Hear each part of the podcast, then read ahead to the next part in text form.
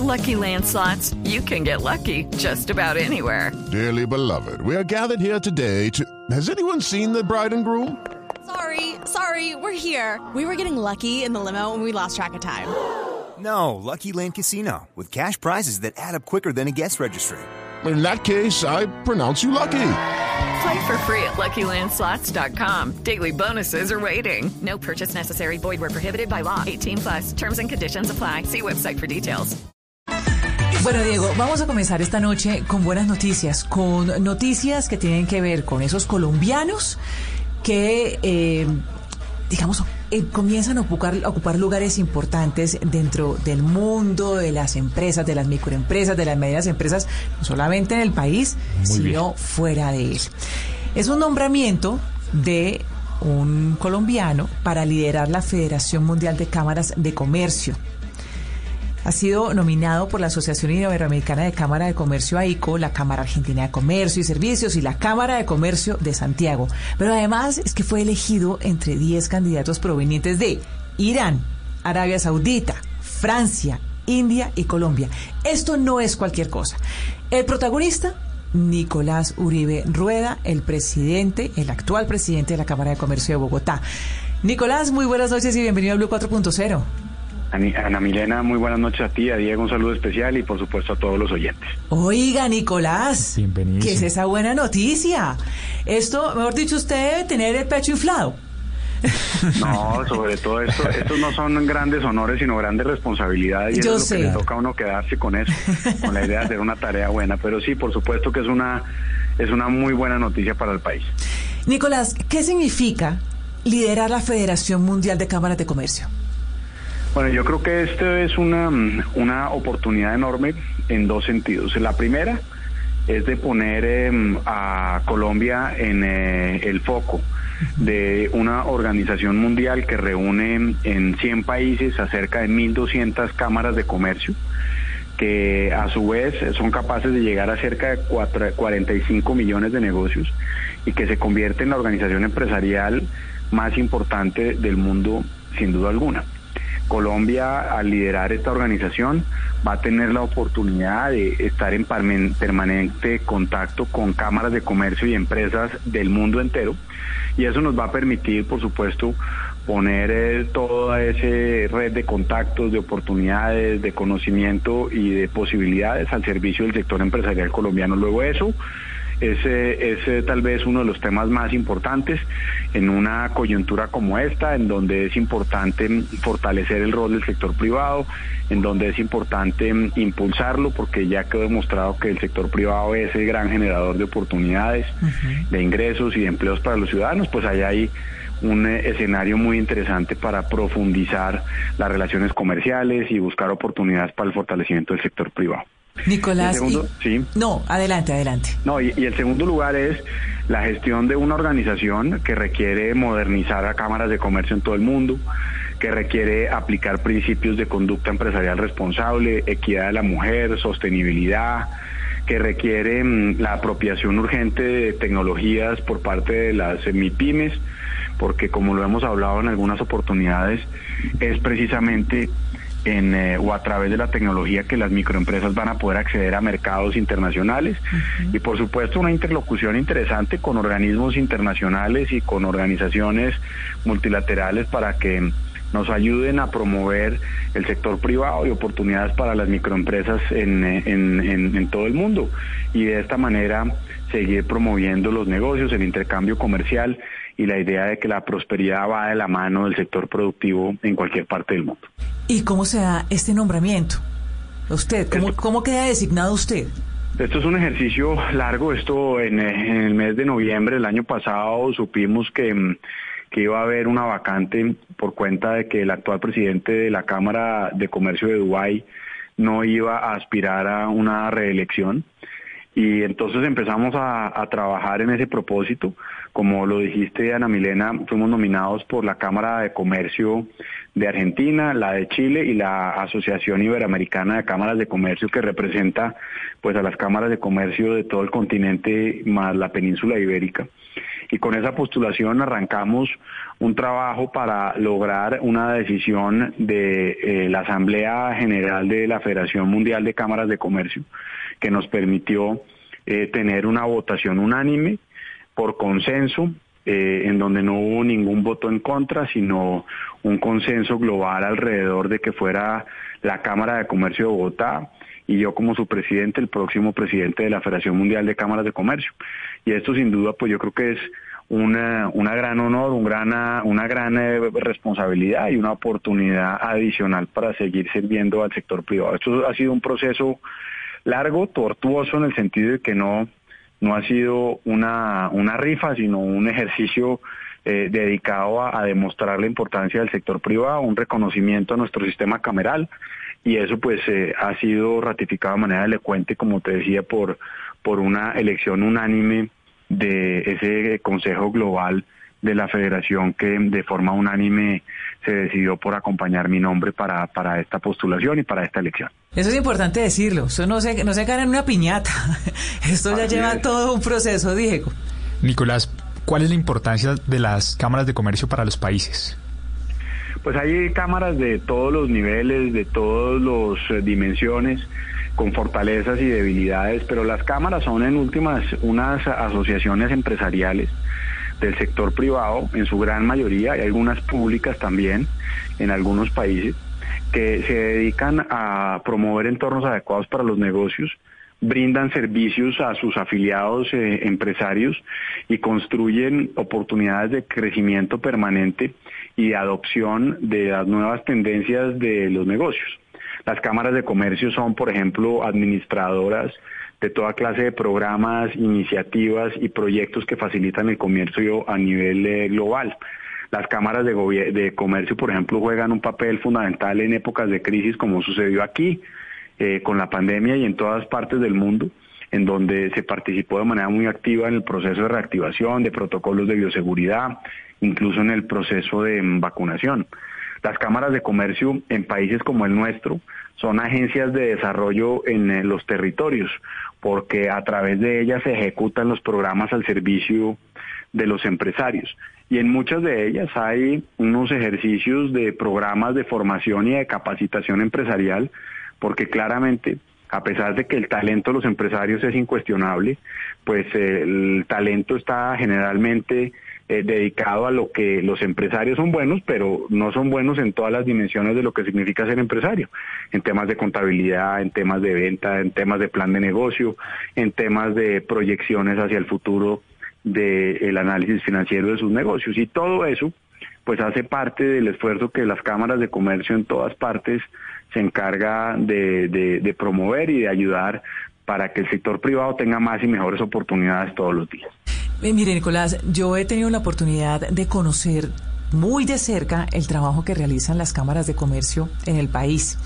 Eh, de hecho, pues cuando estaba en, Cali antes de trasladarme para Bogotá, comencé con ellos un proceso muy bonito de los embajadores de emprendimiento y conocí todos esos procesos que hacen para llevar de la mano a los emprendedores, esos emprendedores que eh, pues se formalizan ¿no? ante la Cámara de Comercio, pero también a la vez reciben un acompañamiento que sin duda los hace crecer, los hace fortalecerse.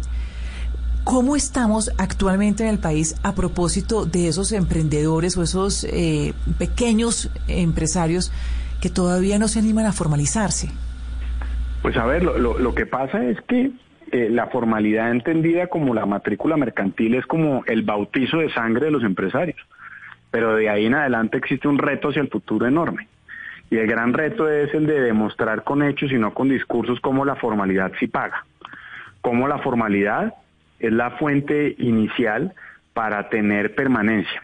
Hay datos muy complejos en nuestra configuración empresarial. El 36% de las empresas que hoy existen se crearon hace eh, dos años, es decir, en los últimos dos años.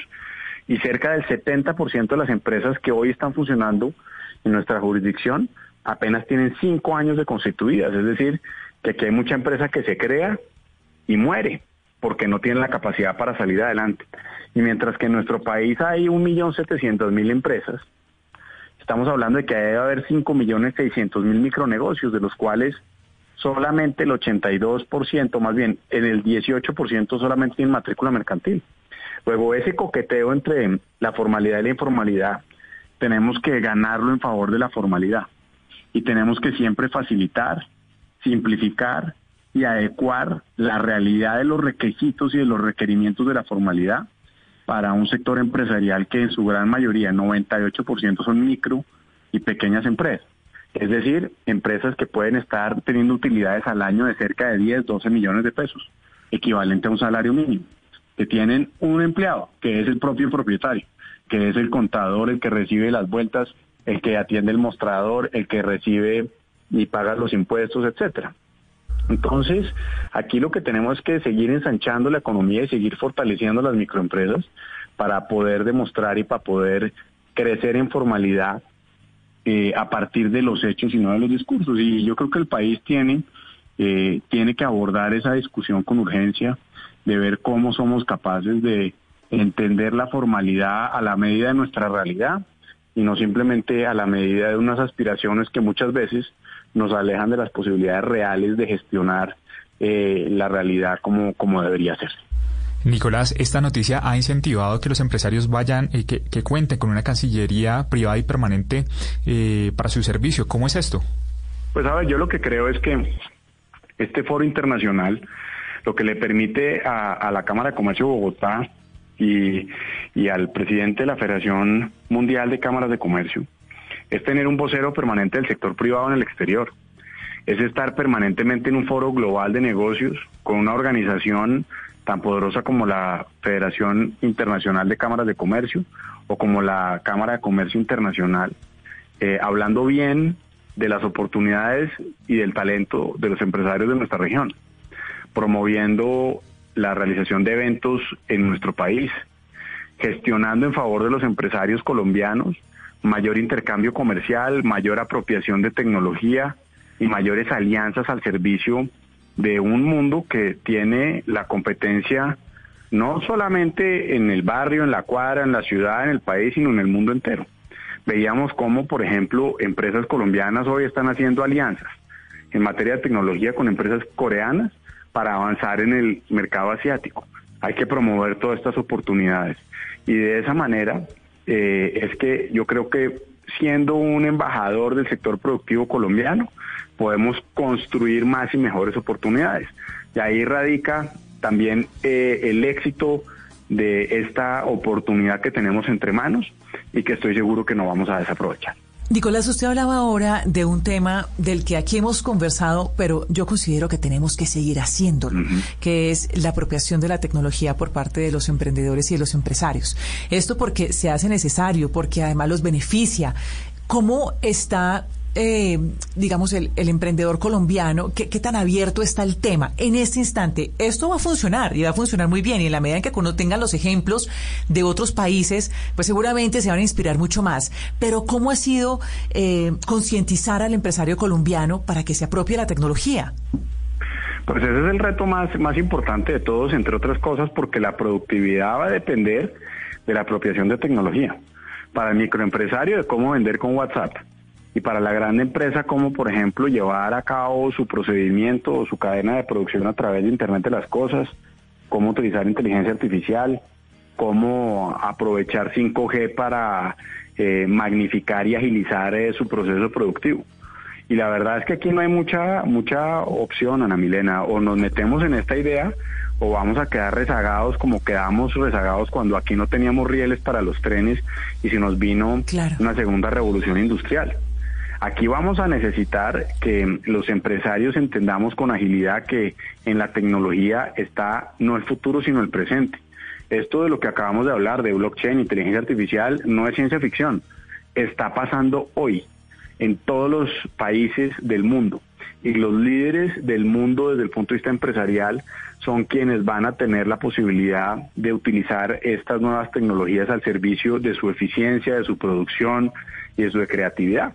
Y el reto es eso, por eso nosotros estamos empeñados en, eh, de la mano con el gobierno nacional y con el distrito en sacar adelante el programa, el proyecto del Distrito de Innovación, Ciencia y Tecnología, una iniciativa de la que hemos hablado y que tendrá un epicentro de emprendimiento y de apropiación de nuevas tecnologías para los empresarios de nuestra región, donde habrá 5G, laboratorios, conversaciones, las áreas de innovación de las diferentes empresas y muchas otras cosas más disponibles precisamente para lograr que los empresarios se apropien de las tecnologías, las utilicen y a partir de ellas puedan conquistar mercados que, que van a ser mucho más complicados si no se tiene en, eh, si no se tiene la tecnología como parte fundamental del, del emprendimiento. Nicolás, en estos procesos de reactivación, ¿a qué sector le ha ido mejor? Bueno, hay diferentes sectores. El que ha sido muy sorprendente, no porque esté liderando, sino por la dimensión de su crecimiento, es el de las industrias culturales y creativas, por ejemplo, que tiene un crecimiento de cerca del 30%. Eh, y, y, que ha jalonado a pesar de que todavía no es un sector que, que sobresalga en el marco del crecimiento del PIB, pero va eh, incrementando su participación con un crecimiento verdaderamente importante.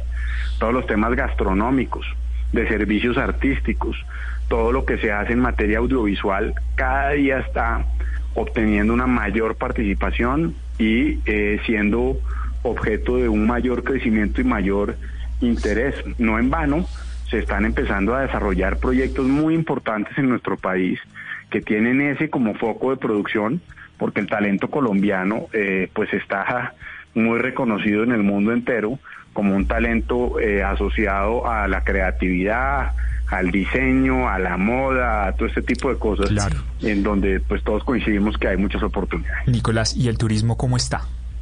Bueno, turismo, vamos avanzando bien. Sí. Nosotros tuvimos, eh, la verdad, eh, una gran oportunidad en eh, la última Semana Santa de ver cómo ah, indicadores de turismo superaron incluso los del 2019. En Bogotá estamos eh, apenas unos puntos por debajo de la ocupación hotelera que tuvimos antes de la pandemia y la, el tránsito de colombianos por eh, el país ha sido de una manera tan importante que estamos recuperando lo que se perdió y lo que se restringió durante la pandemia. Luego, todos los días eh, nos, eh, nos falta seguir avanzando. Colombia requiere, por supuesto, mayor nivel de desarrollo, requiere mayores oportunidades, nunca suficiente, y llegar a las cifras de 2019 son apenas el- la punta o el punto de partida para seguir creciendo en oportunidades para los ciudadanos. Nicolás, lo quiero llevar a otro lado, que espero, pues, no, no pretendo comprometerlo tampoco mucho, no se me vaya a asustar, pero pues es que hemos estado escuchando a los candidatos presidenciales sobre temas de emprendimiento. Y obviamente, todo, usted le decía, hay que avanzar, los retos son importantes. Eh, tal vez en- dentro de las propuestas, eh, se- yo siento que los candidatos se- se han quedado cortos en el tema de emprendimiento, porque han dicho que se necesita ese capital semilla para que los eh, emprendedores puedan eh, crear un negocio, fundar un negocio. Uno que otro ha dicho que necesitan buscar la manera de sostenerlos en el tiempo para que no se queden justamente en ese valle de la muerte del que, aquí en este eh, ecosistema emprendedor pues tan- conocemos también, que es que no logren llegar a los cinco años. Pero realmente hasta el momento no sabemos bien cómo eh, cualquiera de los candidatos que llegue a ser el próximo presidente de la República, pues define a cómo efectivamente que los que los colombianos puedan sostener su emprendimiento. De qué manera hacerlo? ¿Cuál cree usted que es el reto más importante para el próximo presidente de la República a propósito de este ecosistema emprendedor? Yo lo que creo que es más importante es trabajar en el fortalecimiento de las empresas. Siempre caemos en eh, la discusión sobre el tema del crédito, sí, crédito siempre se necesita, por supuesto, pero si el 60% de las empresas que o de las microempresas que existen no tiene claridad sobre sus números, no puede no solamente mejorar su productividad, sino tampoco va a poder nunca acceder a la financiación que requiere. Si nosotros, por ejemplo, no fortalecemos a las empresas para que puedan entender el modelo de negocio, se van a seguir quedando en el Valle de la Muerte. Entonces, claro, siempre es muy popular hablar de crédito y eso es importante, pero el ecosistema de emprendimiento es eso, un ecosistema en donde se necesitan muchos actores y muchos temas, todos alineados con el propósito de facilitar los negocios. Impuestos como por ejemplo el simple es clave y ahí bajar la tasa impositiva incluso a cero para nuevos emprendimientos sería una oportunidad enorme. Revisar el tema de la contratación laboral es por supuesto fundamental, porque con ingresos similares a los de un salario mínimo mensual, en el caso de una microempresa, pues es imposible costear integralmente hoy como entendemos el mercado laboral y los costos asociados al trabajo. Necesitamos, por supuesto, facilitar todos los trámites que existen. Nosotros hoy en la Cámara de Comercio facilitamos la creación de una empresa en cuatro horas y sale la persona con el RUT, con el RIT y hasta con la afiliación al régimen de seguridad social en salud. Pero vaya y abra ustedes pues una cafetería con permisos que eso significa, bomberos, avisos, etcétera, etcétera. Entonces nos va a tocar simplificar alrededor de eso. Y por supuesto, acceso al crédito, acceso a programas de fortalecimiento y una política en general en donde sea más eh, interesante para los emprendedores ser formal que simplemente andar en las penumbras de la informalidad que resultan generando a veces más ingresos que los que resultan generando la formalidad. Ese tema de los trámites, Nicolás, eh, sí que es importante que lo conversemos y, es lo, de lo que todos los emprendedores hablan, y de los pequeñitos, pero también de los grandes, y por ejemplo de los que están eh, avanzando, fortaleciendo una startup. A mí nunca se me va a olvidar que hablé con un emprendedor hace unos meses y me dijo, mire, es que yo gasto más en la gente, o sea, en la contratación de gente que tengo que tener para poder lograr todos los trámites que me pide el Estado, que para poder avanzar y hacer crecer mi startup. Eso es increíble. Nicolás dice, pero ¿cómo es posible que eso pase? No, es, esa tramitología pues, es, innecesario. sí, yo, yo, yo lo que creo es que con, con la idea bien intencionada de garantizar determinados estándares mínimos, lo que nosotros hacemos en muchas dimensiones es eh, poner al empresario en dificultades que lo distraen de su tarea fundamental, que es la de la crear valor. Y mm, cuando uno se pone a ver alrededor de eso, pues es donde eh, ve mucho esfuerzo y mucho valor en lo que ha hecho las cámaras de comercio en los últimos años de facilitar la creación de empresas. Pero ahí apenas arranca, como decía, el tránsito por la empresarialidad. Una empresa no es formal o informal simplemente porque no tiene matrícula o tiene matrícula mercantil, sino porque cumple con toda la normatividad derivada del sector y el tamaño de empresa que tiene, desde la matrícula mercantil hasta el reglamento de salud y seguridad en el trabajo, pasando por las licencias de funcionamiento, los permisos ambientales, los sanitarios, los de funcionamiento, los de avisos y tableros, los de los de el INVIMA, etcétera, etcétera, etcétera. Entonces, la idea de seguir avanzando en facilitarle la vida a la gente para que en el marco de la formalidad pueda operar sin la necesidad de tener que contratar especialistas para todas estas cosas, pues es una tarea que se viene adelantando por parte del gobierno nacional, pero que todavía eh, requiere mucho más trabajo para verdaderamente facilitarle el trámite de sobrevivir a las empresas y permitirles dedicar, como dices tú, eh, su tiempo a, su proyecto y no a resolver cuestiones del Estado en donde muchas veces se le pregunta lo mismo todas las veces que sea necesario. Claro. Nicolás, si hablamos de la ley de emprendimiento, ¿qué tanto cree usted que esta va a beneficiar a los eh, emprendedores y empresarios? No, mire, yo creo que ha sido importante el marco jurídico que hemos venido construyendo alrededor de eso. Una ley de emprendimiento, un COMPES de formalización, una reforma tributaria que baja los impuestos, que crea el impuesto simple, una facilitación en em, la creación de empresa, una ventanilla única digital para que eso sea posible, una estrategia de reducción de trámites del gobierno nacional a través del Ministerio de Comercio eh, y demás. Pero como hablábamos, pues todo esto hace parte de un ecosistema en donde se necesita desde seguridad física hasta un mercado que demande garantías en el largo plazo, seguridad jurídica para invertir, buenas tasas de interés, etcétera, etcétera. Entonces, pues esto no se construye de un día para otro, pero tiene que ver con la decisión que tiene la sociedad colombiana y su gobierno de eh, comprender que el sector privado es el principal motor de desarrollo y que desde esa perspectiva habrá menos pobres en la medida en que haya más empresas exitosas y que trabajar por las empresas no es favorecer determinado sector ni hacerle vueltas a los empresarios, sino hacerle vueltas al pueblo colombiano que requiere empresas sólidas para tener ingresos y para tener trabajo. Y ahí es donde está una tarea también muy importante que las cámaras de comercio hacen, y es el de promover al sector privado, promover el sector productivo y avanzar en la construcción de entornos adecuados y más, y más fáciles para los negocios. Sí, las cámaras de comercio tienen muchas tareas, ¿no? Es, es todo eso que usted ha dicho, eh, pero detrás de eso también hay un, un, una oferta muy interesante de capacitaciones, Nicolás, de capacitaciones que, pues como yo le decía al inicio de esta conversación, le permite a los emprendedores ir de la mano con mentores, con gente que ya ha vivido la experiencia, pues para que se cometan menos errores en el proceso. Los emprendedores colombianos están accediendo a esas capacitaciones que pues que en muchos casos, si yo no, sé si me equivoco, usted me corregirá, la mayoría son gratuitas. Sí, la, gran mayoría. Y la verdad ahí tenemos nosotros un reto enorme y, es un reto que es comprensible, pero, pero a veces nos frustra también eh, en la medida en que hacemos mucho, pero todo lo que hagamos parece poco en relación con las necesidades. Mm. En una reciente gran encuesta que nosotros hicimos sobre el sector empresarial nos dimos cuenta que solamente el 24% de los empresarios que tienen matrícula mercantil de acuerdo con esa encuesta ha tenido acceso a canales o a servicios de formación.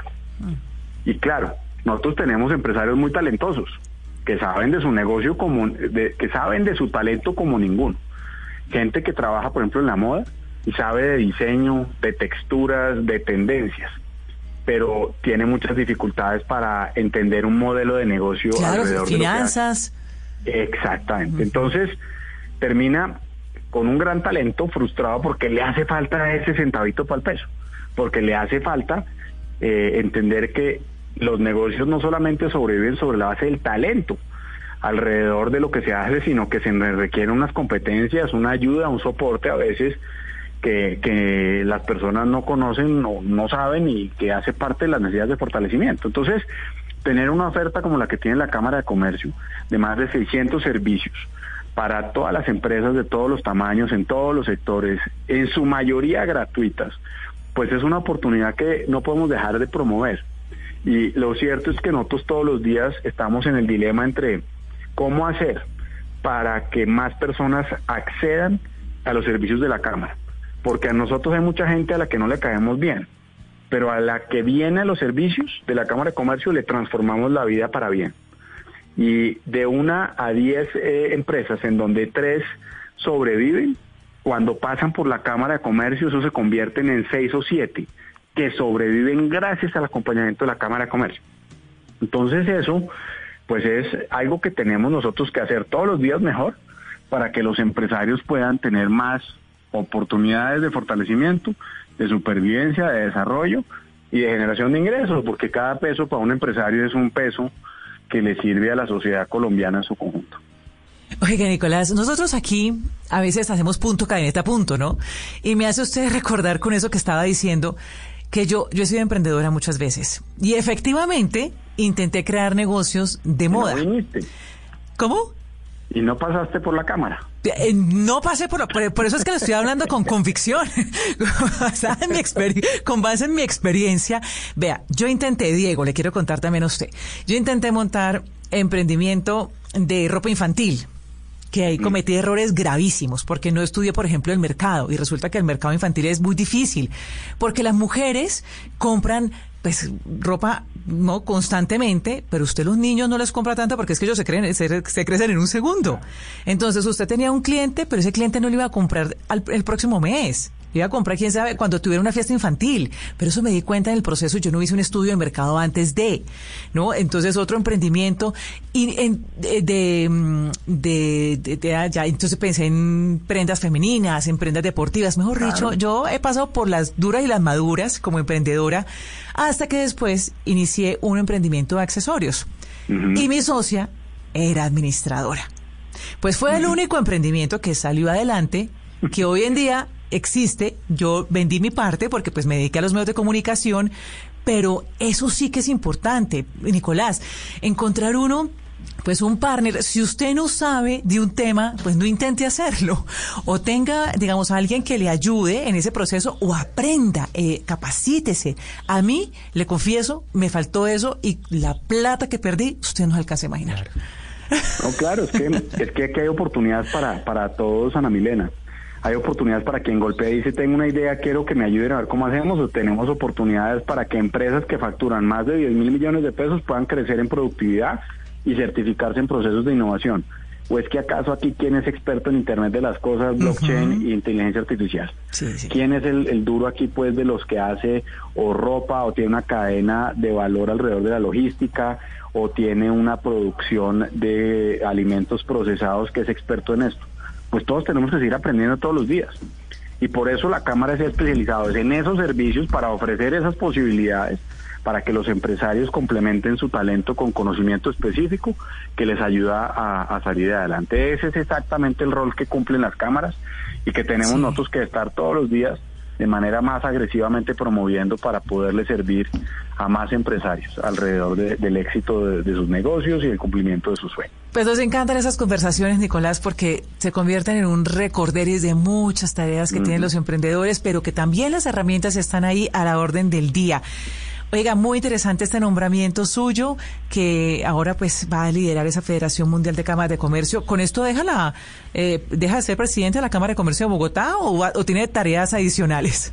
No, esto es eh, un nombramiento en el cual eh, uno de los, de los elementos claves es precisamente mantenerse como director de una Cámara de Comercio en el mundo. Esto es parte de una organización cameral eh, y por esa razón las funciones son complementarias.